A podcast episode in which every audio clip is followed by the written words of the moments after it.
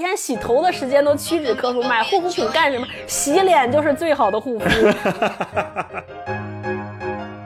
我这个愿意出五百万吧。我写的是不需要。我觉得如果是我妈在十年前看到这个问卷，她可能一千万就把这个买给我了。为文化有限的 CEO，当了 CEO 说了算之后，我就可以放假。为这个我就 all in 了，一千万。那你退出游戏吧，就剩我跟超哥了。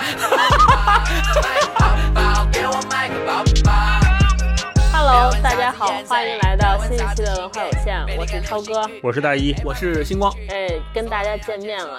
嗯哇塞，大家都不知道我们这一期文化有限又开启了这个死亡模式。现在是礼拜四晚上十点二十一分。嗯，那个大老师呃不马上要要出去旅行，然后星光刚刚开完了电话会，开车到家，待会儿可能随时还要再去开电话会。我在外边出差，刚刚来到酒店。我们三个中年人现在一脸的油，你知道吗？比王思聪还油，拖着一脸的拖着一脸的油，还各种疲惫，在这录节目。我刚说完夜，什么夜？想你的夜。我别说了，太恶心了，我的天哪！我提议了好几次，就各种正面和侧面的说，要不然咱停更俩礼拜吧，对吧？我还得去看球，大老师还得去旅游放个，暑假，对，何必呢？对吧？这么拼，但是他们两位就非常说，大老师说，嗯，我们都准备了，还要坚持。然后星光说，哎呀，要是两周不那个什么掉粉了怎么办？从运营的角度说来，很不放心。我是这么想的，就本来跟大家说，要不就放两周暑假嘛，然后我们各自先休整一下。但是我总觉得一放松啊，或者这口子一开啊，接下来我们就会有各种各样的借口去给自己放假。而且呢，觉得拼一拼、努努力也行，毕竟也都准备了，是吧？那咱们就跟自己辛苦一下啊，节目还是该录能尽量录出来。而且我今天是巨忙，上午有一面试，说了半天话，下午呢又跟骆以军老师那边录一个我们公司的节目，录了一下午，然后晚上刚才又开了一个视频会，现在是录播课，所以这一天我就一直在说话。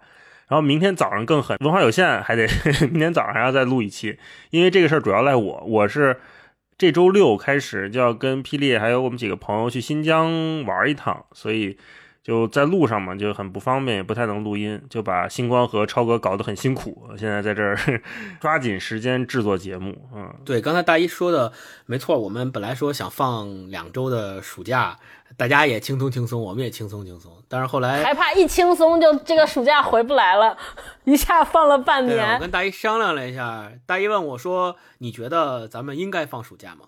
然后我没办法回答，我只能说，嗯，如果你现在问我的话，我现在按百分比来算，我不想断更的百分比是百分之六十五。你看这个嗯精确到百分之六十五了。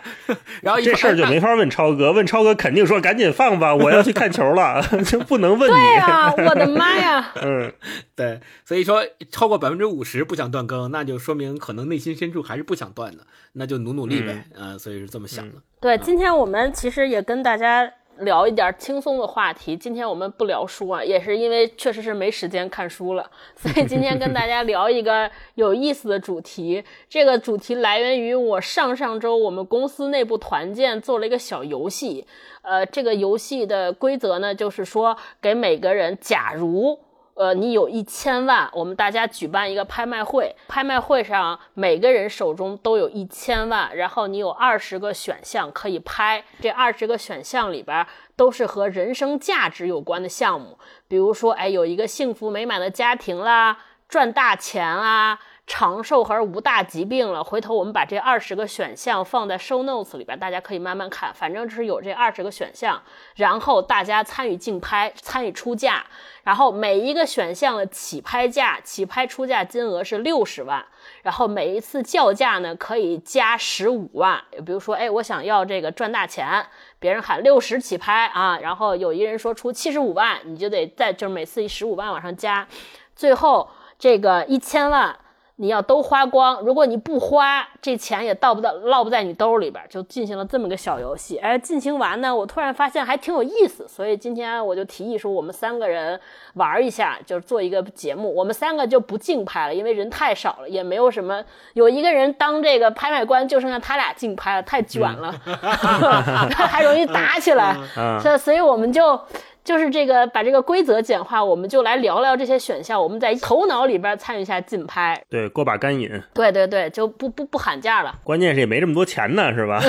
是，所以我们就慢慢往下聊啊。因为我是实际参加过竞拍会的，所以我就我主问，嗯通过你们的选择，我来跟你们交流我当时是怎么拍的，嗯，对吧？然后今天就这么个主题，哎，你们公司在玩这个的时候，有什么让你特意外的事儿发生吗？反正我通过这个事情呢，就会对每一个小小朋友有了新的不同的认识，啊，真。的。那我们今天会不会暴露自己？这肯定是个暴露自己的节目，不用问，跟普鲁斯特问卷一样，就是这样吧。就是我们我们两个人因为没有玩过，所以呢，呃主拍官是超哥。超哥在主拍的过程当中，可以根据咱们两个的选择和拍卖的情情势，然后来结合他们公司在团建的时候玩的时候是怎么玩的，来结合着说。我觉得这样会比较好。好，咱俩就是这场游戏的道具人。哎，我有一个小疑问啊，先在这儿提出来，大家也可以想一下，就是这二十个选项里面，因为是竞拍的方式，我刚才看了一下，如果是我跟大一我们两个人拍，我觉得可能内卷的这种结果比大家在更多人一起拍可能会更容易一点。我所谓的容易一点，就是人越多，我觉得可能会更内卷，因为人越多，也许大家想要的那个结果、想要的那个选项是一样的，人会更多，所以会会使那个价格越来越高。如果就只有我跟大一，我们俩可以商量。说，哎，那个其实我不是那么很想要，那就让给你吧。哦，对对对对，你来这个，我来那个，您得着。对我，反正我们公司当时玩完之后，有两个明显结果，就应了赵本山小品里的那句话：有些人人还活着，钱没花了，对，没花出去，哦对。然后有些人呢，早早就退出了比赛，因为他就 all in，啊，他要只选那一个选项，嗯嗯啊，一把买啊！我不知道你们俩大概会采取什么样的策略。我这样，我先从第一个问题问你们俩：刚拿到这二这二十道题的时候，有没有画小勾？有因为我们当时好多人，你看拿着勾是就哎，我准备买这几个，你们有没有画勾？对有。我是想这个啊，这个游戏可能我们现在玩的这个呢版本就是比较好弄一点。如果是我的话，弄一 Pro 版啊，我就不公布这二十个后十九个都有什么，一个一个出价，哇，隐藏拍。对，哦如果是这样的话，就更刺激。我们是这样，它不是按一到二十个顺序拍的，嗯就是你有二十个选项，但是我不是从第一个开始拍，哦，啊，那从第几个开始啊？不是随机选。哦，这样哦，对，所以你就没法规划说，比如说我打算在第十项，我打算这个出五百万，但是很有可能第十个选项是第二个就出来了，第二个就起拍。哦，还得留着点儿啊。嗯嗯，来吧，来吧。嗯，我先问问这个问题，就是如果你们参加竞拍，你们现在看一下你们手里这张表，你们打算拍几个？你说先选项的个数，啊，拍几嗯个？你们你们画了几个小勾？我现在已经跟星光产生了竞争意识，不太想先说。我我先说，我先说，呃，啊二十个里面我是两个层次，第一个层次是。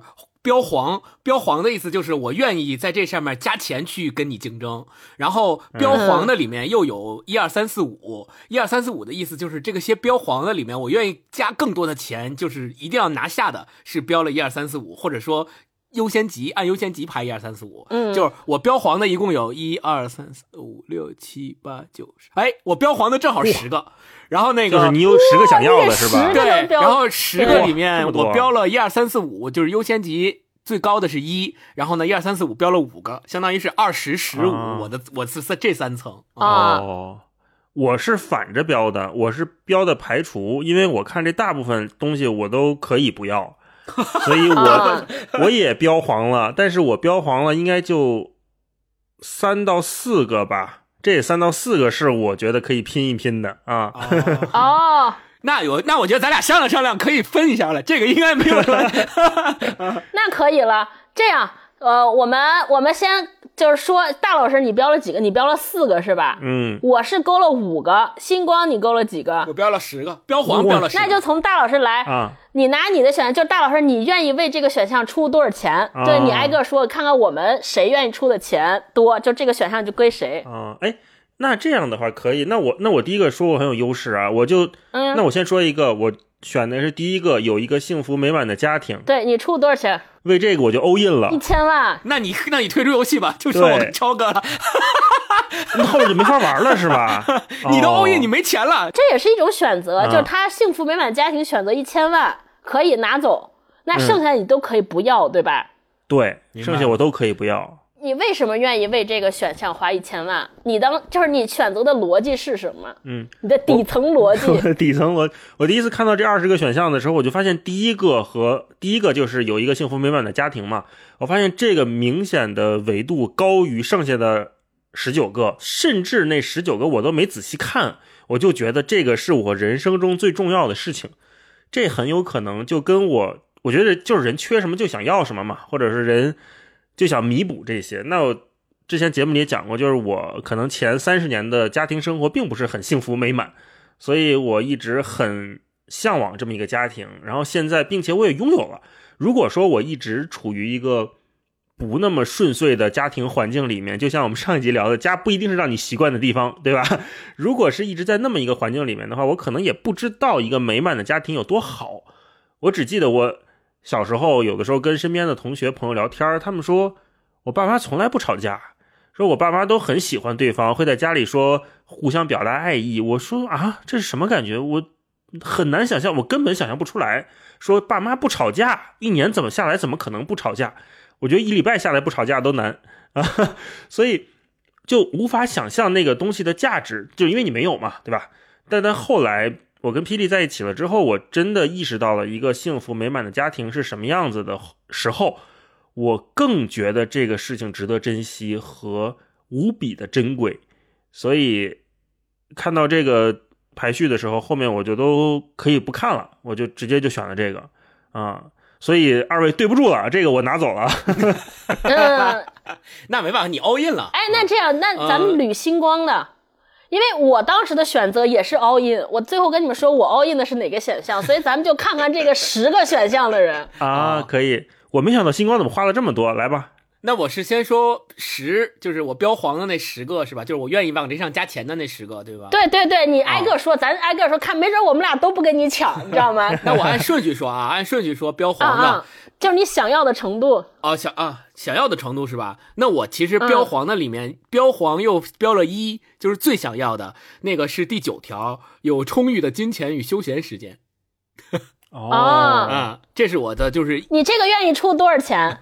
我这个愿意出五百万吧，一半儿。哦，嗯。你哦你有没有设过上限？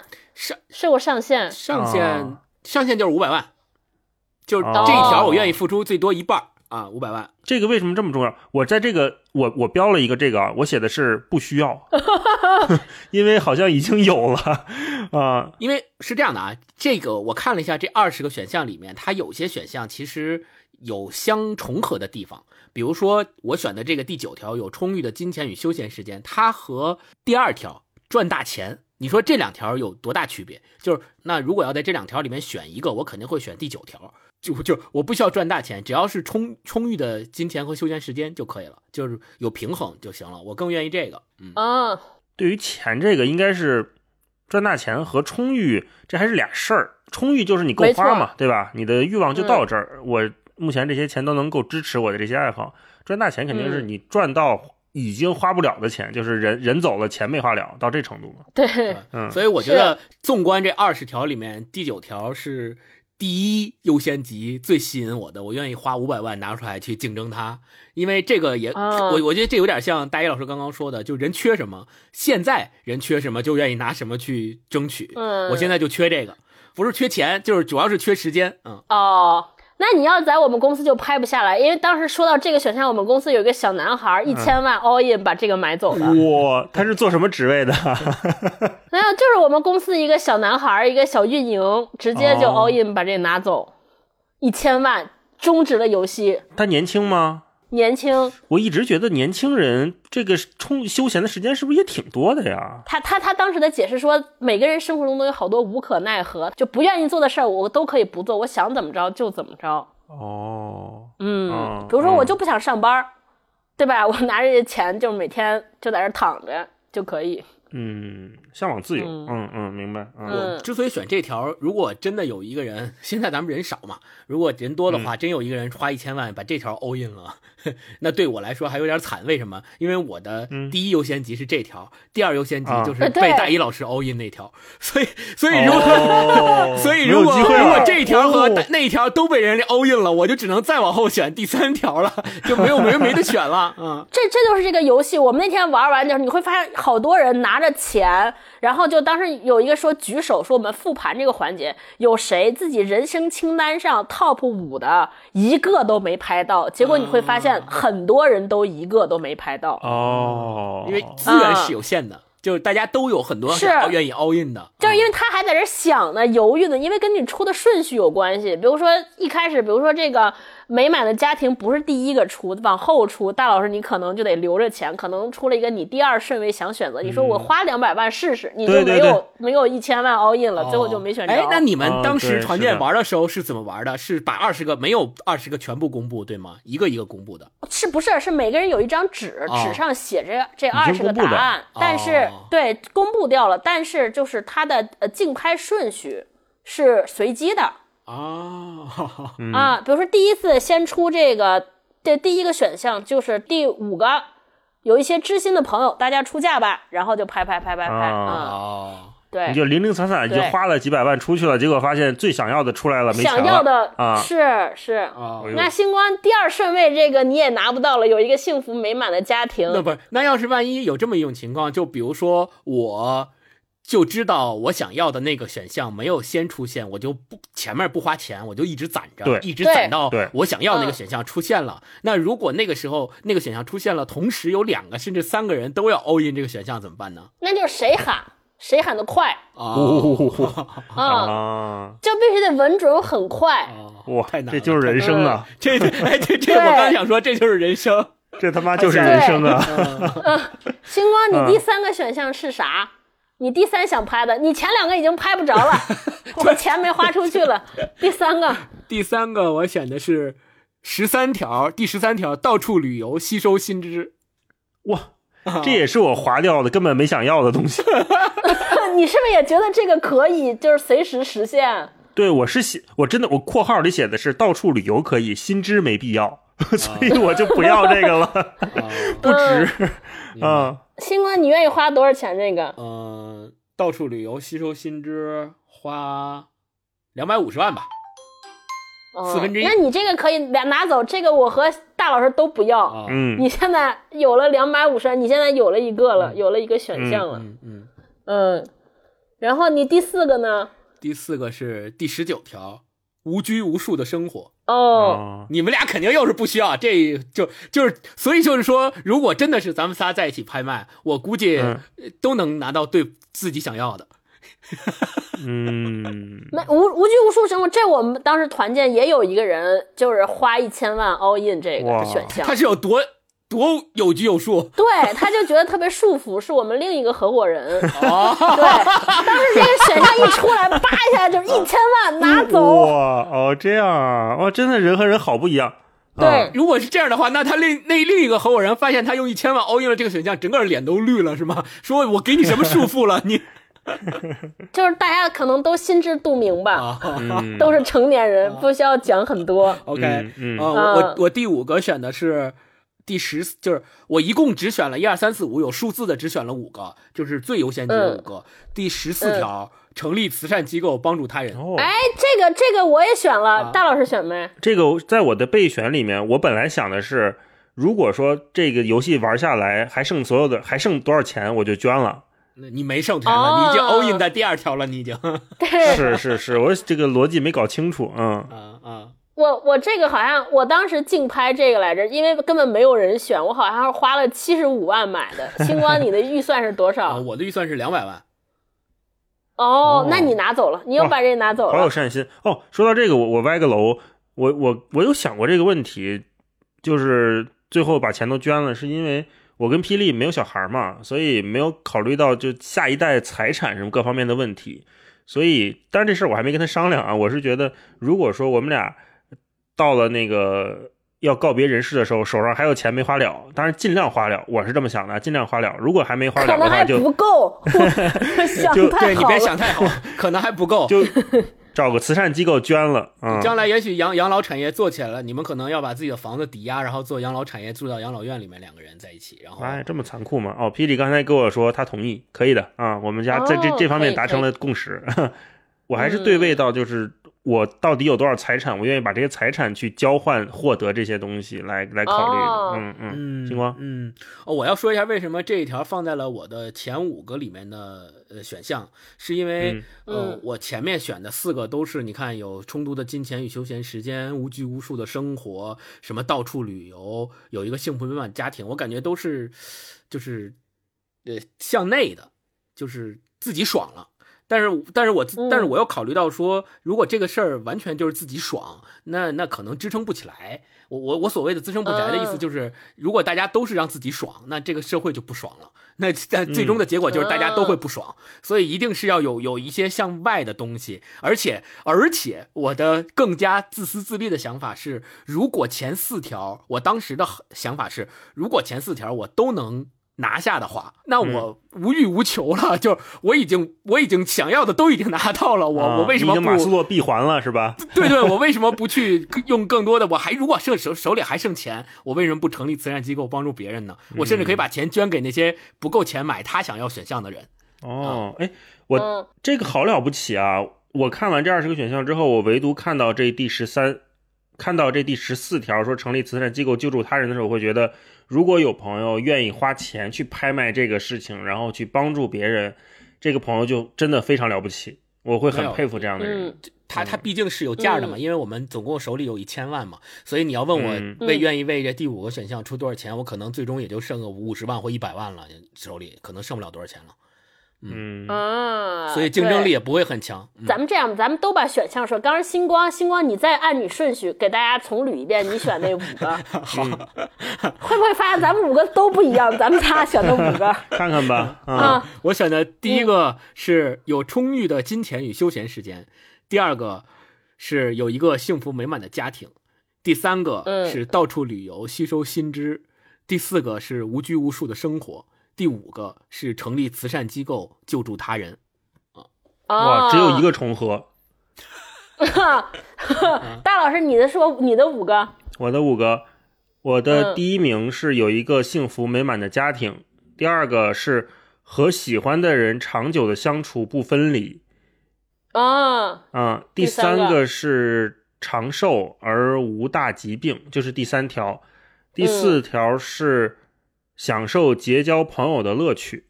哦，第五条，最后一个是从事适合又可以发挥专业的职业哦，啊。我是选的这个，所以我跟星光只有幸福美满的家庭重合了，其他都不一样 啊。但是你刚才说的那几条，除了咱俩完全重合那条之外，你的其他那几条都落在了我标黄的那里。六到第十位，对对对，啊是的，是的。超哥呢？超哥嗯标了哪五个？我我跟你们俩还是有重合，但但也是不太一样。我第一个写的，我我第一个我当时 all in 的是谈一次完美的恋爱，哇待会儿给你讲为什么。郭总听到掩面而泣。第二个是有一个幸福完美的家庭，嗯，嗯，第三个是长寿而无大疾病。我这两个都跟大老师一样，那。咱俩要竞拍的话，有的拼啊。然后第四个是拥有一栋舒适而漂亮的房子。啊然后第五个是成立慈善机构。哦，你也选了这个，嗯，对，所以我我跟你们俩还有点重合。不如你们俩优秀。我跟你说，这个就是策略。我觉得就是大家怎么看这个游戏。我当时为什么选谈一次完美的恋爱？因为我是当时当时觉得我说“完美”这个词是可以定义的，就是因为每个人对完美的追求不一样。我当时就说，如果我选了完美，我自己定义的完美就可以把这二十个选项都涵盖了，对吧？完美就是。对吧？这个完美就是我跟他谈一次恋爱就结婚，然后我们有一个幸福美满的家庭，然后对方哦，这么还有鸡贼钱，呢？对，有钱有一个一切的时间，起点是吧？对，我就说，就是因为他在这里开是可以实现所有，所以我选了这个。你这就是神灯会把你拉黑的那种。对，这就像是以前小时候问说，如果你获得了阿拉丁神灯的力量，你会让阿拉丁实现帮你实现什么愿望？然后那人说，我想成为阿拉丁，是吧？对，对对，就是这样的。然后，然后，然后这个题还有两一个角度，我们当时你会发现，咱们三个都是愿意在做不到的事情上花钱，比如说谈一次完美的恋爱，因为我现实生活中无法实现，那我就花钱买呗。嗯，但是还有一些人是他愿意把钱花在已经有的事情上，比如说有朋友啊，享受朋友的乐趣。然后我们说，哎，这不是日常生活中能见到？他说，对，就是因为日常生活有，我愿意把钱投在我非常稳定的知道他可以收获什么的这些事情上。嗯啊，就咱们仨都是花在那些实现不了的事儿上，但是人家说我知道现实生活中，比如说学习啊、旅游这些都是稳定实现，所以我大概知道要花多少钱，我就愿意就是在我现有的人生里边儿，就是为确定的事情花钱。嗯嗯，好理性啊！我在标这个的时候，第十一条就是和喜欢的人长久相处不分离。这个我想的就是我跟霹雳在一起嘛，然后我备注了一下，说我愿意为这个花掉所有的钱，甚至去置换我的生命或者健康。哇、这个撒糖节目不录了，太撒了。但如但你已经把所有的钱不都 all in 在有一个幸福美满的家庭那个选项上了？哎，这两个选项哪个你愿意更 all in？我觉得还是幸福美满的家庭吧，因为那是一个美好的结果。因为我想了，哦和喜欢的人长久的相处不分离，谈一个完美的恋爱，如果一直谈不结婚不组成家庭，这事儿好像也成立。甚至说对，你喜欢的人，比如说你欣赏的是一个你的什么职场上的前辈，或者是你的一个偶像啊，你喜欢他，嗯，但是你是你喜欢他，他并没有说对你有怎么样，对吧？他嗯，是一个单方面的关系，所以这件事情还是有风险的，不如组成一个幸福美满的家庭来的牢靠。嗯，哦，明白。哎，你当时还有哪个选项？交朋友，享受结交朋友的乐趣，你为什么会选这个？你现在是没朋友吗？不乐趣吗？不是，因为最近确实是认识了一些新朋友，这些朋友之前可能在网上见过，但没有现实的去兑现或者线下的见面。见了之后发现，哎，这些我一直以为啊，我之前一直以为就是人到三十多岁之后，社交圈会比较固定，维持比如有那么两三个好朋友，就我们说的头部朋友，就已经很不容易了，很珍贵了。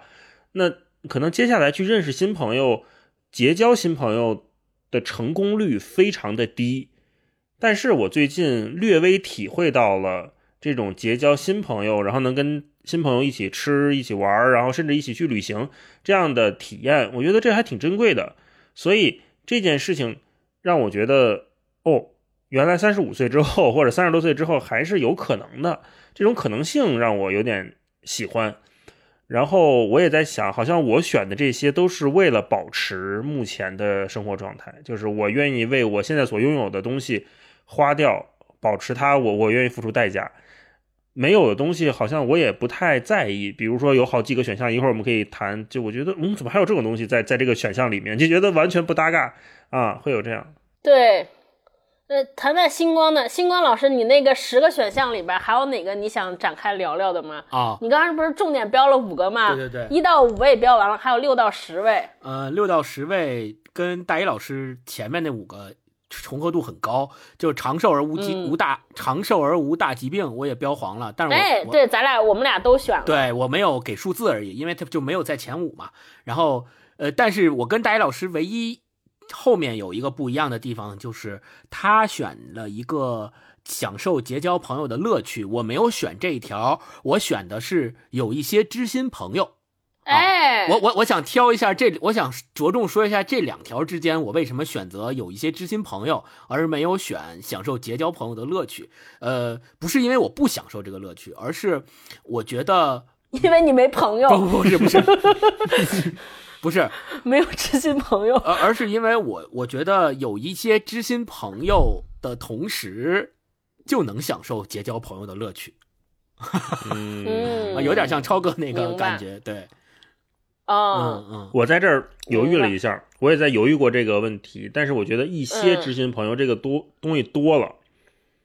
我觉得有几那个，可能不超过五个就是知心朋友就够了。哎哎，这你这事儿我还我也确实想过一些这个事儿，咱们已经 仔细到这种程度了，就是对呀、抠嘛，我就不敢不想多花钱嘛，就是赶紧对琢磨。但是我恰恰跟你相反，你你觉得一些对于在这个语境里面是多了，我反而觉得一些是少了，我才会选这一条。假如他说有知心朋友，或者是有很多知心朋友，我可能反而不会选这条。嗯，我觉得一些哦就刚刚好，恰好不多不少，我才会选这条哦，啊。我觉得一些都多了，我觉得有几个知心朋友就足够了。因为知心，啊你让那么多人知你心干什么？你觉得你觉得一些是多少个嘛？你说说，你你觉得一些是多少个？你如果是这样理解的话，那跟你下面说的那个享受结交朋友的乐趣是不是就冲突了？没有啊，结交朋友不一定非得知心朋友啊，就新朋友有的时候也挺聊得来啊。都没有拍卖就进入了 battle 环节，这样真花钱怎么办？节目我觉得有有几个知心朋友，这个几个呀，我觉得就不超过五个就足够了。啊，所以我我想我想问问你们两个，你们觉得人生有几个知心朋友，或者有有有多少个知心朋友，你们觉得是 OK 的？这个 range 是 OK 的？超哥，我这我不知道哎，我没想过。我都反正我觉得我的朋友都挺知我心的，因为我也没什么心，嗯而且我所有的心都写在脸上，所以我都我我都没有考虑过说我有朋友，但他我们俩不知心、嗯这个选项我没有，所以所以你们俩来吧。对，哦，星光呢？你觉得一些是几个？我希望是五到八个，但是现实情况可能只有三到五个。哦，那也可以了吧？我觉得三到五个，三到五个，你觉得满足不了你的倾诉欲吗？嗯不满能满足能满足，但是我的意思是说，我希望五到八个的意思是知心朋友，大家肯定是觉得多一些为好嘛。但是我理我理解人生的路途能，凑一桌吃饭的时候凑一桌或者是斗，地主对吧？斗地主打麻将，所以就是三到五个嘛，四取一中就是四个嘛，就都能干了。啊，哎，我觉得这事儿就很很难以想象。对于我来说啊，我就想这几个知心朋友肯定是跟我频率相同的，跟我频率相同呢，大概率他们频率也相同，我就很很想说把他们聚在一起。但是我又又想说，如果我再找七八个人坐一桌，我这事儿不现实啊。然后每一个都是像咱们仨这样的关系，这种知心朋友，我我就没这人呢，那我得多累呀、每天得跟这几得再多一倍的时间去搜索这些事情，哇，太累了，我做不到啊。所所以，我理解这儿所说的知心，应该是有很多面向的，就是知心也分层次，或者这种这层次不是高下之分，不是说你比我更知心，或我比谁更知心，它只是说大家都是属于这个范畴之内，但是毕竟还是有差别，这种差别没有高下之分。超哥，哎，我还真跟这个我跟大一老师想法不一样，我倒反倒是认为那些真正知心的朋友是不用刻意维护的，嗯，就对我，你比如说咱们三个，可能我跟你们俩就平时很少小窗聊天，包括我跟霹雳都是都是有事儿说事儿，但是呢，就不用日常繁复的 social，但是大家就是心里惦着对方，而且经常就是你你说话你起一头，对方可能就知道你在说什么，而且。就是你也不用担心说，哎，我说这个话，对方是不是生气，是不是不开心？因为彼此太了解、太信任了。反倒我认为和这些人相处是非常之轻松的。啊，就所以我就我对于这个朋友的 range 还挺广的，就至少说大家不用呃互相猜，然后互相刻意维持那些近乎，说哎今天不联系，我们俩是不是远了？然后或者说我跟他找找找事儿帮忙，还得先热络热络，先掏点近乎才说事儿、啊。啊。嗯，对明白。嗯所以超哥对知心朋友的定义里面，天然包含着一个定义，就是呃首先要互相相处之间轻松，不用猜对方的心思，才能够得上对，就知心知心嘛，就知心肯定是他知道我，我也知道他。他比如说我说哪句话冒犯他，他肯定知道说啊，这他不是故意的，他可能是忙或者怎么样，他肯定是这样的关系，我觉得才到知心。嗯，嗯这个我跟超哥嗯是一致的。嗯，我我也同意，我也同意，别把我撇开咱那咱们下面可以说一说大家都没选的那些选项了，是不是？啊。，对，就是哪些你们觉得特别莫名其妙的？哎，我先说我的，我是所有那些 我认为使使劲儿就能做到的，我都不愿意在那儿花钱。比如说什么持续进修学习，什么对，就这种。对对对对嗯，本来就要虐我，我还要花钱，就这种我就写的是疯了吗？然后写了三个问号在这个 选项后面。先说你，先说你说三个疯了吗？都有哪些？听大老师的疯了吗？我的第一个疯了吗是持续进修学习。我为什么呀？我还要拍卖学这个干什么？这是第一个。第二个是考取公务员有稳定的职业和工作。我也写的是疯了吗？然后后边接一个 why，为什么啊？然后第三个我完全不能理解的就是担任公司主管。然后我写的是想啥呢？问号问号。这三个我是真不理解啊！如果说你想升职加薪，你就选赚大钱，对吧？选第二条赚大钱，你为什么要担任公司主管？然后，如果你的公司特别牛逼，你想一通过这个获取这个名声和地位，你就可以选第十七条，成为名人，对吧？或者是选第二十条，担任社会声望高的职位。这都可以，但是担任公司主管，这就是个主管呐。为什么要从两从从自己的一千万的资产里面分出来钱去拍这个？我这不理解，我不理解。我我我理解他可能就想说了算吧，就是比如说他特别想干一件事儿，然后当成主管之后就能让这个事儿实现。就比如说，我就想成为文化有限的 CEO，当了 CEO 说了算之后，我就可以放假。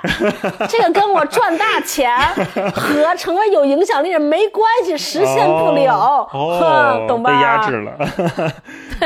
星哥，你说，我我想说就是。我能稍微理解一下，成为公司主管，如果真的有人愿意花钱去拍卖这个选项，他的出发点在哪儿？我举个例子，之前我上大学的时候，当时我们那个专业，第一个是我们这个行业里面的设计院，第二个是我们这个行业里面的工程局。这两个行业的区别在于，设计院呢是工程局的甲方，所以呢。天然的，大家就觉得工程局更累，然后呢，很多人就有，如果他有，但凡有机会，他就不会选择去工程局，而选择去设计院。所以那个时候，我我们宿舍里边的，当时在找工作的时候，几个朋友在一起聊天的时候，就会问说：“哎，你对你的未来的工作有什么样的期望？”当时我就想说了一个，就是啊，我没什么特别大的期望，就是我希望我未来能做到年薪十万。就我我想举这个例子，就想说明说，也许。就是换一个环境或换一个时间点来判断这件事儿，我就能理解说有些人可能会选担任公司主管，为什么他又会选这个？就对于那个时候还没有毕业的我来讲，我觉得很难想象。我觉得年薪十万，这人得挣多少钱呀？这这这这还不满足吗？我要能挣这钱，我靠，我那我太满足了，我无欲无求了。我当时就这么想的啊！我我我我那天正好，因为我也和给我们公司年会推荐这个游戏的朋友聊，他玩了很多场，他还跟我分享了一个我还挺受触动的，就是这个呃叫担任有社会声望高的职位。我一开始特别不理解，我说那就成为名人或者有钱人或者怎么样。我后来他跟我说说，呃，有一个人选这个选项，因为他说他从小见识了一些有社会声望的人对自己的影响。比如说这些，比如说某某一个呃官员，呃，他做了很多事情，然后或者做一些公益的事情，让真实的人切实的受益，改变了很多人的命运。所以他自己说，我也想成为这样的人，然后能够改变别人的命运，我还挺受感动的。嗯，这事儿我觉得不用成为有影响力的人就能做到啊。如果是一个人真的希望能给这个世界带来一些好事情的话，就每天。善意的对身边的人，不管是熟悉的人还是陌生的人，对吧？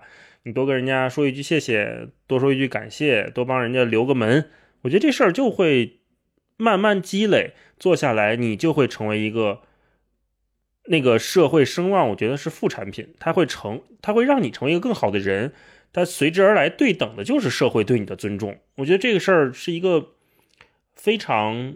日积月累，并且不需要着急，你永你一定会获得的事情，就像你去运动就会长肌肉一样。我觉得这事儿特天然。我觉得如果担任社会声望高的职位，如果是为了更好的造福他人，那如果是我的话，我可能更会优先级选成立慈善机构救助他人。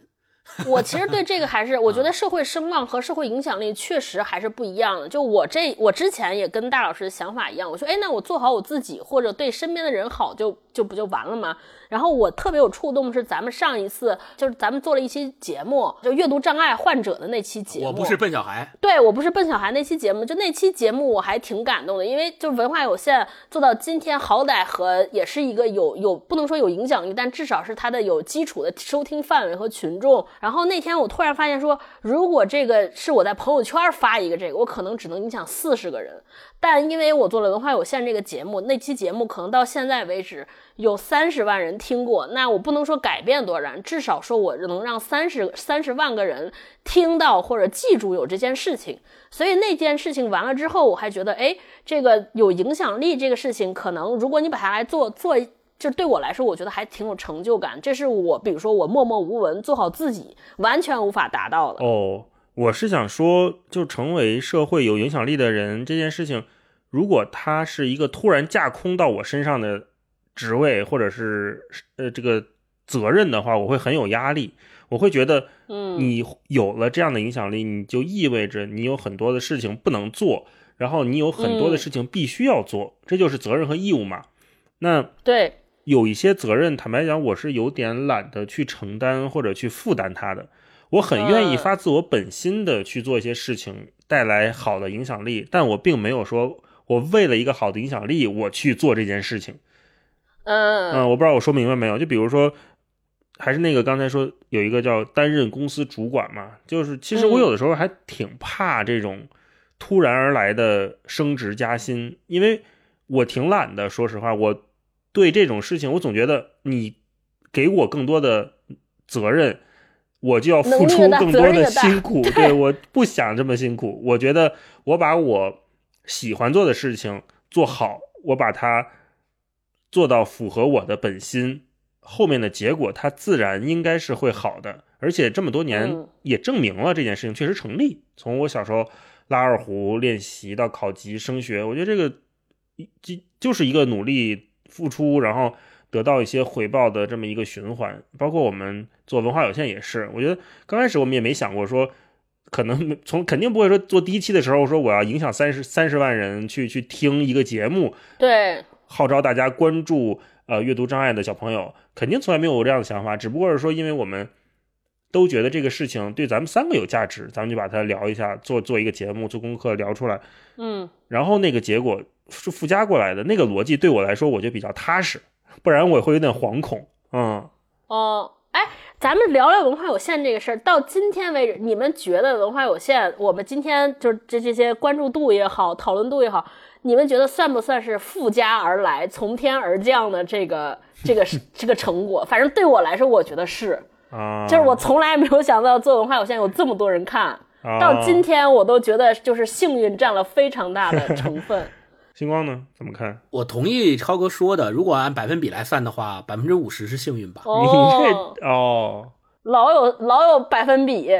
我就特别想跟你们聊聊这个数，就是比如说我愿意更新的 意愿是百分之六十五。大老师他们家就是我的恶有有十恶，有你看十恶一百三禅，对。因为我想的是，其实如果从呃咱们回顾一下。咱们三个人坐在一起，想要聊这个文化有限这件事儿。开始最开始的时候，就是想做学习小组嘛。咱们一直也在提醒自己，要不要忘了初心，不要忘了初心。所以，呢如果是学习小组的话。就意味着我们其实对有多少人来听，或者有多少人喜欢咱们的节目，喜欢听咱仨在这聊天这件事儿本身其实没有抱那那么大的期待。如果有人愿意来呢，我当然我们是欢迎的，我们也愿意。呃，我们肯定也是会受到鼓励、受到支持，然后也会越聊越嗨，或越来越好，或者是坚持下去，对吧？但是如果说没有人来听，或者是没有到现在这个程度，那我理解。我们本着做学习小组的初心，也应该还是能往下走的，应该是能坚持下去的。但是至于说能坚持多久，这个我说不好 啊。就对，所以我所以我说，起码百分之五十是幸运嘛。大家愿意给我们这样的支持，愿意给我们这样的鼓励，那我们就能够越走越好，越走越远。这个我觉得是完全的幸运。大老师呢？我我完全同意运气给我们的帮助，不然肯定没有今天的这些大家。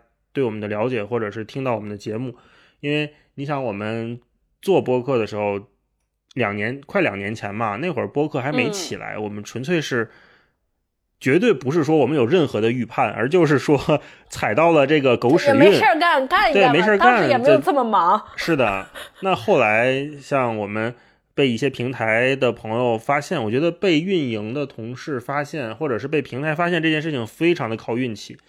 起码是在初期很靠运气，但是我也觉得运气尽管重要，你也要做一个承得起这些运气的人。你要让自己的作品接得住这些运气和这个世界对你的灵光一现，这才是我们能走到今天的一个可能，我觉得更重要的事情，特别像一个年终复盘大会这种。我有时候对咱们的节目要求是挺高的，因为我是觉得这个事情必须让我个人过得去，就是我爸跟我说的那条人生格言，一直影响到我现在，就是你能不能敢拍着胸脯跟别人说这事儿是我弄的，对吧？你敢不敢骄傲的跟别人介绍说这活儿就是我做的，这活儿没毛病啊？我现在经常会回听我们的节目，我应该是咱们三个里面听咱们自己的节目听的最多的。如果一次听过去，可能真的就没注意。很多，我觉得绝大部分听友应该都是这样的，就不会那么仔细的去当一听歌，或者那么去循环一期某一期节目，除非你真特喜欢，那个绝对是少数人。但是我会把我们的节目大概每次听个两三遍左右，所以我会对咱们三个，尤其是对我自己的这些口癖特别的敏感。我会听着听着说，哎，你怎么连着说了两句其实，连着说了三个就是，连着说了四个然后，这个就会让我自己很不舒服。所以我在后期，不管咱们录音还是后期剪辑的时候，我都会尽量的要求我们的节目怎么讲，就是更干净一点，或者让这些听起来就更更多遍听的时候不会有那种咯噔咯噔的感觉。这个是我做咱们开始做节目的时候我没有这样的要求。然后后期为什么现在每次咱们最后不都还精简一遍吗？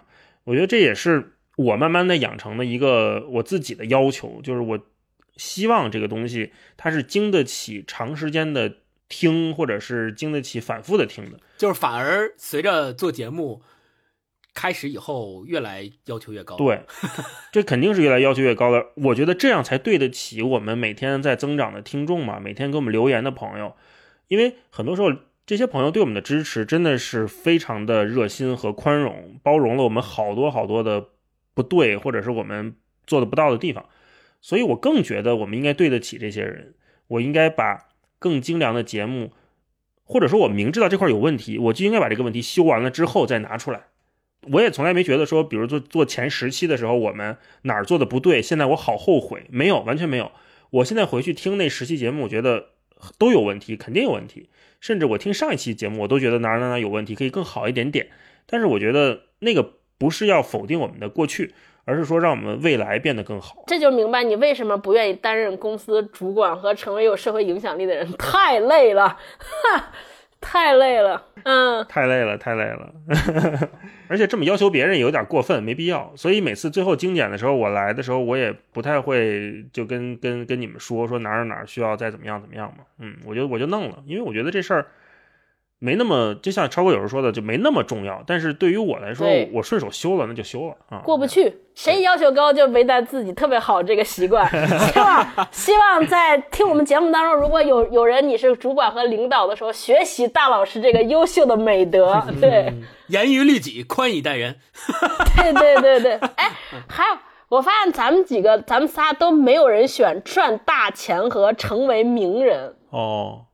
嗯，为为什么？我想问你们俩赚大钱，我想过多少是够呢？我就没数。我觉得这事儿就是一个无底洞。星光怎么觉得？我我是觉得，第一，我是觉得赚大钱跟刚才说了有充裕的金钱和休闲时间，我觉得这两条有点冲突。如果让我选的话，我肯定会选充裕的金钱与休闲时间嘛。第二条是第二点是赚大钱这个事儿，就很有可能会发生超过说的那种情况，钱没花了，人走了。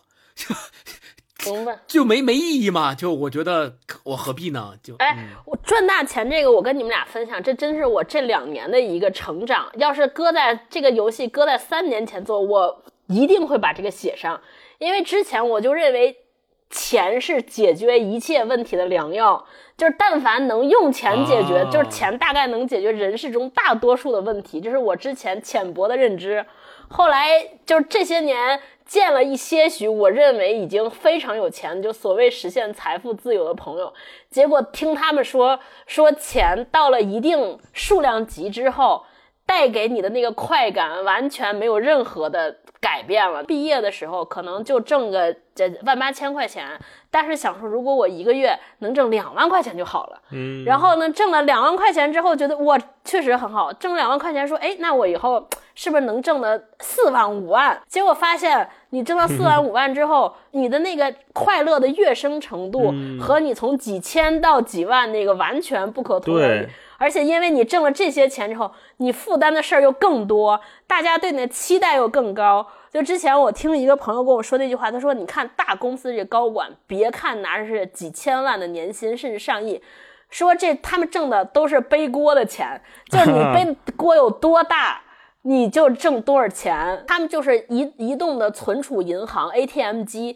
因为每个脑袋上都画着一个 KPI，叫比如说二十个亿的营收。如果你今年达达不到，你就滚蛋，没有任何可解释的机会。看到这儿之后，听完这些人的亲自讲的故事之后，我就觉得，哎呀，还是不要挣大钱了，太累了 啊，不行。在经济学上，超哥刚刚你说的那个叫边际效应递减啊，这这个有术语。现在不是经常有个。提法叫侮辱性涨薪嘛？是什么意思？就比如说你现在工资是一万块钱，对吧？领导说：“哎呀，小小张最近做的不错啊，那我们决定公司给你涨薪，涨到一万一啊。然后接下来你可能工作要多多承担一些了啊，公公司很看重你啊，你接下来就作为部门主管吧啊，再给你派三个人，呃，原来呢 KPI 可能要多多一点，就翻个倍吧，就这种啊叫侮辱性涨薪。”对，我觉得这就是一个收获和付出不成正比的关系嘛。嗯，公司也是一个商业机构，我总觉得这种买的没有，对，买的没有卖的精。公司肯定算的是，我给你这多两三两三两三千块钱，我给你多三五千块钱，对吧？你接下来给我带来的收益肯定是比你这三五千要多的啊，那肯定一倍都不止，可能两三倍 KPI 就压上来了。所以就回到这个赚大钱这个事情上，我觉得赚大钱就是。没有，没有头没有必要，也不需要去追求。尤其是可能听我们节目的有些年轻的朋友，刚毕业，或者是现在正在第一份工作啊，或者是在学校里面，呃，需要。当然，我们需要你的收入和金钱来确定你的社会地位，这个是一个人刚刚从学校进入社会的时候他唯一的标尺。而且，你身边的同学、你的同龄人都在用这个标尺来衡量自己，这也会造成了。这种所谓同辈压力嘛，你看身边的朋友都挣个两三万，那你自己挣个万八千，肯定会觉得是不是我落下了？这种感觉我以前也有，尤其是在我读研的时候，我读研的时候就有的时候特别不喜欢跟我的大学同学出去聚会，因为我们的大学同学有些参加工作的都已经挣钱了，那零几年那会儿他们也能挣个万八千的，但是我那会儿每个月还得问家里要生活费呢，啊，读研嘛，所以就会搞得。是一个完全的两极，还不是说挣的比别人少，是我这儿得得得是一个洞往里，人家是往外涨，对吧？所以出去吃饭啦、打车啦，然后出去玩啦，甚至出去旅行什么的，我都觉得那会儿好像是低人一等啊，这种感觉很正常。我要跟现在如果也有这样的感觉的朋友说，这种感觉很正常，你要正视它，没有问题，没有问题。但是你也不要太焦虑，因为。从我们现在，比如说我们三个都三十多岁，回看十年前或者回看十五年前的自己的时候，你会觉得原来那些也都不是事儿。人还是要活在一个自洽的逻辑当中。原来你觉得，哎呀，我今天跟朋友出去吃饭，这个为了这个 A A 制，我可能得少点个菜，我是不是没面了？这种事情不要记这么久啊！不要像我一样这么小心眼儿。到了未来，一切都会好的。未来可能。在工作，在社会上摸爬滚打几年之后，你会发现，衡量一个人的标准，或者你衡量自己的标准，不应该是外界给你的，而是应该你认可你自己，你自洽了，挣多少钱这事儿就没那么重要。我我特别同意大一说的。你记得咱们两个刚刚参加工作那会儿，因为我们俩参加工作时间其实差不多，大一比我早个半年一年。咱们两个参加工作那会儿的时候。经常互相鼓励和互相在那段没有钱的日子里，经常两个人互相安慰对方的话是啥？你还记得吗？就是我我还依稀的记得，大意是说，现在咱们虽然没什么钱，所以现在虽然挣不了几个钱，但是我们一定要让自己保持一个对所谓的。知识或者是自己所所喜欢的那种创造的东西的追求，而不要因为自己挣不了多少钱而急急于每天想尽办法去挣那点钱。我们咱们俩当时的逻辑是基于说，挣钱这件事儿一定会在随着时间和年龄的增长以及工作经验的增长，一定会越来越不是问题的。但如果在那个时候年轻。的时候，不能够让自己培养出说对某一个兴趣爱好或某一个修养上的东西的坚持，那也许随着时间的和年龄的增长，这就变成了你人生中越来越大的问题。就我举个不太恰当的例子，就好比说。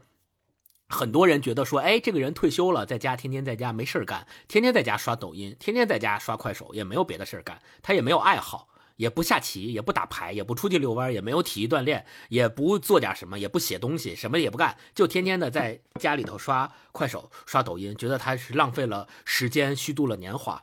嗯，也许是因为他在年轻的时候，可能真的没有培养这自己这方面的兴趣爱好。于是他在年老的时候就真的没有兴趣爱好，他就没有，就哪怕你愿意跳广场舞呢，可能也都算是一个兴趣爱好，但是连这个都没有，那就真的很难。所以当时我记得，呃，我跟大一老师互相安慰的时候，就一直告告诫对方说，一定不要成为在那么年轻的时候就成为汲汲于每天想尽办法怎么样去挣那点钱。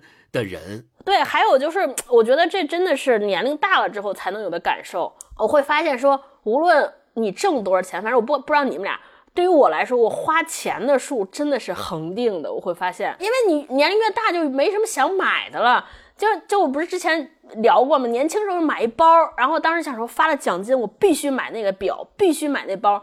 我买完回来你会发现说，哎，也就那，而且哪有时间戴呀？现在连脸都不洗，对吧？还以前还买护肤品，你像咱这明天早上六点就录节目了，对吧？一天洗头的时间都屈指可数，买护肤品干什么？洗脸就是最好的护肤，所以一切欲望都可以降低。对，然后我们说回后边不还有个选项？为什么不想？成为名人，我想象我要成为名人，每天看这些微博的差评，我都得死，真的 啊！我可能要是成为名人，我要成为明星，第一件事儿就是让工作人员把我手机收了，不要让我接触任何讯息，不然我就看每天莫名其妙对这些人骂我，我可能就得死，真的除了死没有别的解决办法。对，你你们俩呢？我哦，我觉得成为名人这条我。看了之后，我还我也没太仔细想，我就略过去了。就好像在我心里，这件事儿根本就起不了波澜的一件事儿。就成为名人和不成为名人，对于我来讲，其实差别不大。就我没有这方面没有什么欲望，就就过去了。然后我也没选，也没标黄。嗯，我觉得这个事儿啊，我觉得这个事儿跟我们从小受到的教育有关系。你像咱们小时候学的全都是名人的故事，就是号召我们要向名人学习嘛，这么各种名人传，对吧？什么？这个总统的故事啦，那个老那个什么老前辈的故事啦，这个主席的故事啦，都是这样的嘛。那好像是说，我们都得努力向名人看齐，向名人学习。但是没有，从来没有人告诉过我们说，那些名人是极少数，千分之一、万分之一、亿一亿分之一的人才能那样。那为什么要求剩下的分母全那样？本来就不现实嘛。看清楚了这个之后。在想这个问题，就像星光说的，它就不构成我们做选择的任何障碍。而且，我的那个逻辑还一直很自洽，就是说，成为名人意味着，就这种成为名人，我认为它是空降式来，空降下来的。这种空降下来给你带来的影响力，你的，比如就就想你一夜爆红了吧。一夜爆红了之后，你原来那那些那些个破事儿，对吧？然后你原来说过那些特别傻逼的话，全都一夜之间被网友翻出来，然后到你家门口堵着骂你，还骂你家人，何必呢？那你成为名人之后，你能干嘛？就是为了赚钱，还是为了做对社会有影响力的事情，还是怎么样？我觉得现在以我们认知的这些名人，就是明星嘛。那这些明星，我没有认为他们为这个社会带来了任何好东西。我觉得他们为这个社会带来的全都是没什么太多价值的东西，所以我也不想成为这样的人，或者是说我不喜欢这样的名声产生的东西。这些什么今天谁又跟谁离婚了，谁又跟谁结婚了，谁又出轨了，叭热搜爆了，然后微博服务器挂了。我觉得为什么要这么去关注这些事情呢？我们明明有更多。更多有价值的事情可以去关注、去聊一下、去讨论一下嘛，啊，所以我反倒觉得这个第十七条成为名人是一个我不太想要的选项，即便是白送给我，我都不要。而且我见的就是身边咱们也都跟网红老板或者有一些名人接触过嘛，我并没有觉得他们很享受自己的名声给他们带来的东西，因为他们这一步一步走到这儿，他们付出了太多，然后他们也交换出去了很多东西，所以你看我们的历任老板或者我们认识的这些合作对象，当他们被所谓的粉丝或者是喜欢的人认出来的时候，我觉得他们没有很享受，没有说跟这个粉丝见完面聊完天之后觉得啊洋洋得意啊我又被认出来了，好像没有。我觉得那个过程是一个非常短暂的虚荣心被满足之后的空虚，在接下来的所有的一切都是这个世世界、这个社会对你的监视，这个世界对你的隐私的窥探，这个世界给你带来的不自由和枷锁。我觉得这些人、这些名人大多都在承受这些啊，那个名声或者是大家对你的崇拜带来那个阈值会越来越高。可能原来被一百个人喜欢的时候，你非常开心。当你下一次再想体验到这么开心，你可能要被一万个人喜欢，但是同时也有十万个人在骂你，就是这样的嘛。对，嗯，我我跟你说，我一看到女明星吃那个饭，已经那个瘦的程度，我都这辈子都不想当不了名人。我一辈子不能吃。章子怡只吃四根方便面，四根，我的妈呀，我可能会疯。对，然后二十个选项里面还有一个选项，其实是对于我而言挺难理解的。其实大一老师刚刚也标出来了，就是第八条，考取公务员有稳定的职业和工作，这个我挺难理解的。可能，但是我也想过，可能确实有人就是他的职业目标就是考几个公务员，然后有稳定的工作。哎，我这插一句，这个问卷可不可以拍给自己的孩子？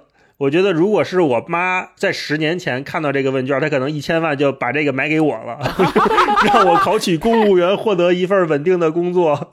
这个这个话题讨论到这儿，就是我下一个咱们想说的，也是我特别想讨论跟你们俩讨论的，就是这个二十个选项，现在现以现在咱们的身份和现在所处的环境来判断，是刚才那么选的，对吧？再过。五年、十年、二十年，或者咱们退休了之后再看同样这份问卷，我觉得答案一定不同。我刚才是这么想的，为什么？比如我现在把这份问卷拿到我妈或我爸面前，让他俩选，说来，你选哪个？一千万 all in 第三个，长寿而无大疾病。我还想，可能欧印一个二十一条，有一个称心如意、会聊天的儿媳妇儿，两两千万欧印这个。所以我想说的就是，一定是不一样的。随着年龄的增长，五年、十年、二十年以后，咱们再做这个问卷，肯定不同，甚至于期待也许也不同。比如说，现在咱们是给自己选，对吧？我我换一个例子，我举个例子啊，我换一个方式，比如说将来有孩子了，打个比方，超哥，如果你现在手里有一千万，你不是给你自己拍卖？你是给铁锤拍卖，你会跟你自己所选选项一样吗？我我还真是会差不多，就可能也是谈一次完美，因为我就老觉得那个完美我可以自己定义，你有这一个 二十个都有，我就劝他选这个。不是你这属于鸡贼选项，你这个对。嗯，哎，我还想到一个，这个问卷可以在相亲的时候两个人互相标一下啊，真是有道理。看看你的前五个或者前十个是什么，然后看看对方的是什么。如果说这个。十个跟十个都不挨着，那也挺巧的，就算了吧。对，真是真是。哎，我想问你们，拿到这个问卷，写完这些之后，有没有对自己啊有什么全新的认识，或者对周围人？对，超哥说到这个问题，我在拿到这二十个选项的时候，也确实做完以后，自己想了一下，我为什么会这么选，因为。就是凭借我对大一和超哥的了解吧，我我就能够想象得到，他们两个选的肯定是，比如说跟家庭幸福的家庭啊什么的这些都有关系。但是我自己选的，我就没有第一个优先级会选那个幸福美满家庭，虽然它也在我的选择范围之内，但是我选的还是说有充裕的金钱与休闲时间，并且除了幸福美满家庭之外的另外三个选项都更偏向于我个人和我自己，所以。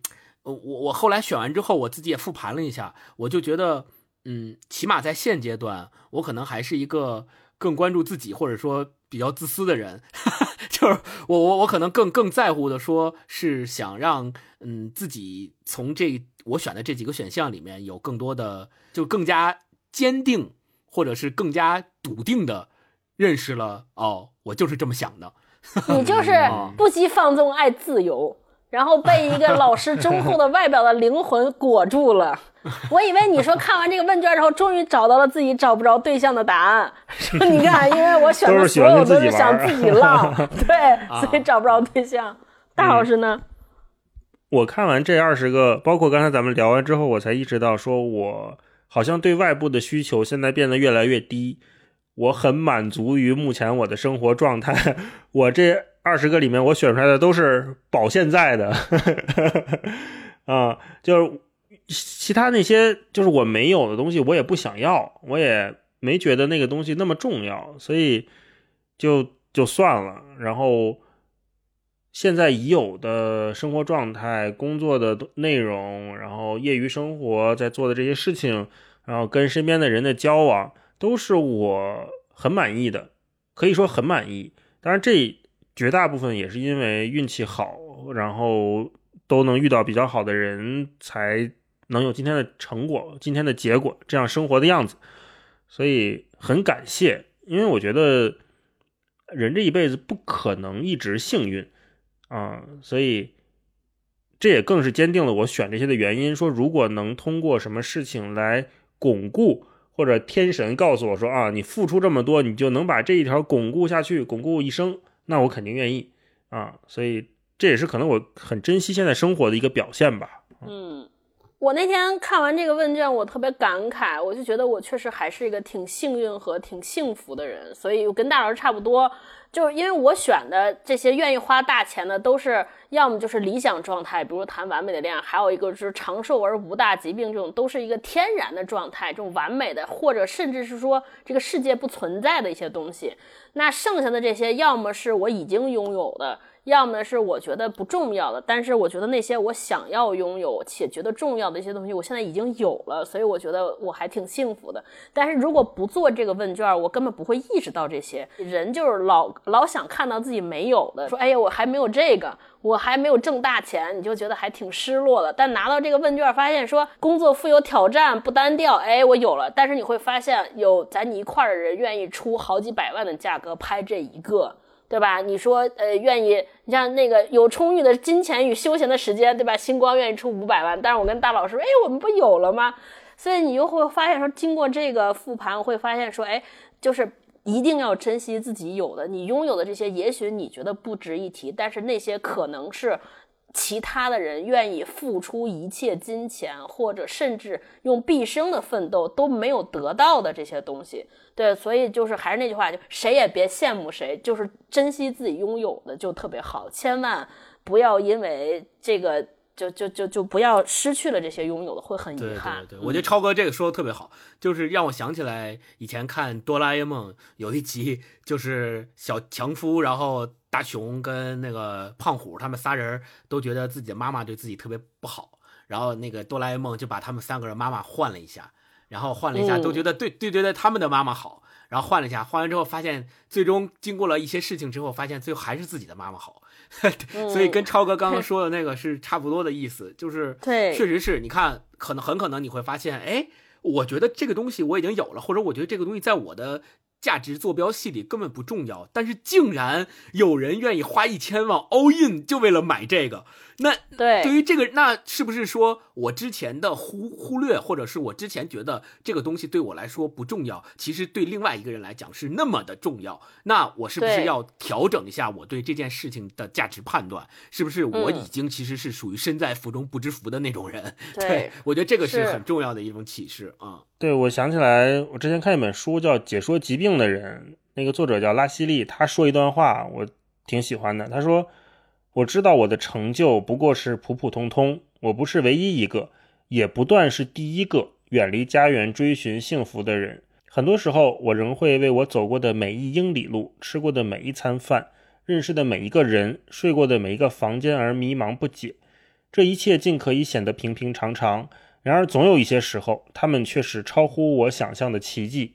嗯，所以就 call back 刚才超哥刚才说的，就是我们都珍惜现在已经拥有的东西吧。它已经对于很多人来说，对于其他人来说，已经是超乎想象的奇迹了。是，对，嗯这一集我们也讨论了这个拍卖所谓的人生拍卖指南的这些选项，我们也会在 show notes 里边详细的把这二十个选项给大家列出来，然后也欢迎大家能够从 show notes 里去看这二十个选项，跟我们刚才我们三个人讨论和玩的这个游戏的方式一样，也去选一下你们自己在这里面最想要的 top 三或者 top 五是什么。也可以说是不想选的，有不能理解的，或者跟我们觉得一样疯了吗？选这个，好，那今天就先到这儿。祝大家这周工作开心，拜拜拜拜拜。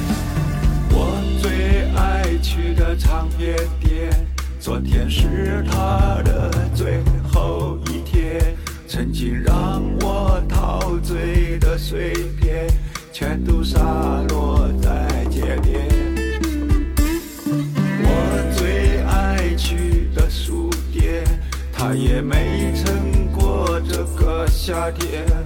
回忆文字流淌着怀念，可是也没什么好怀念。可是你曾经的那些梦，都已变得模糊看不见。那些为了理想的战斗，也不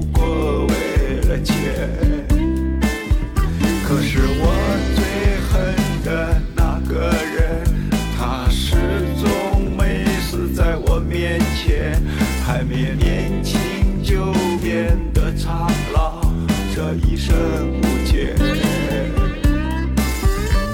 我不要在失败孤独中死去，我不要一直活在地下里，无知的天际，匆匆的蚂蚁，没有文化的人不伤心。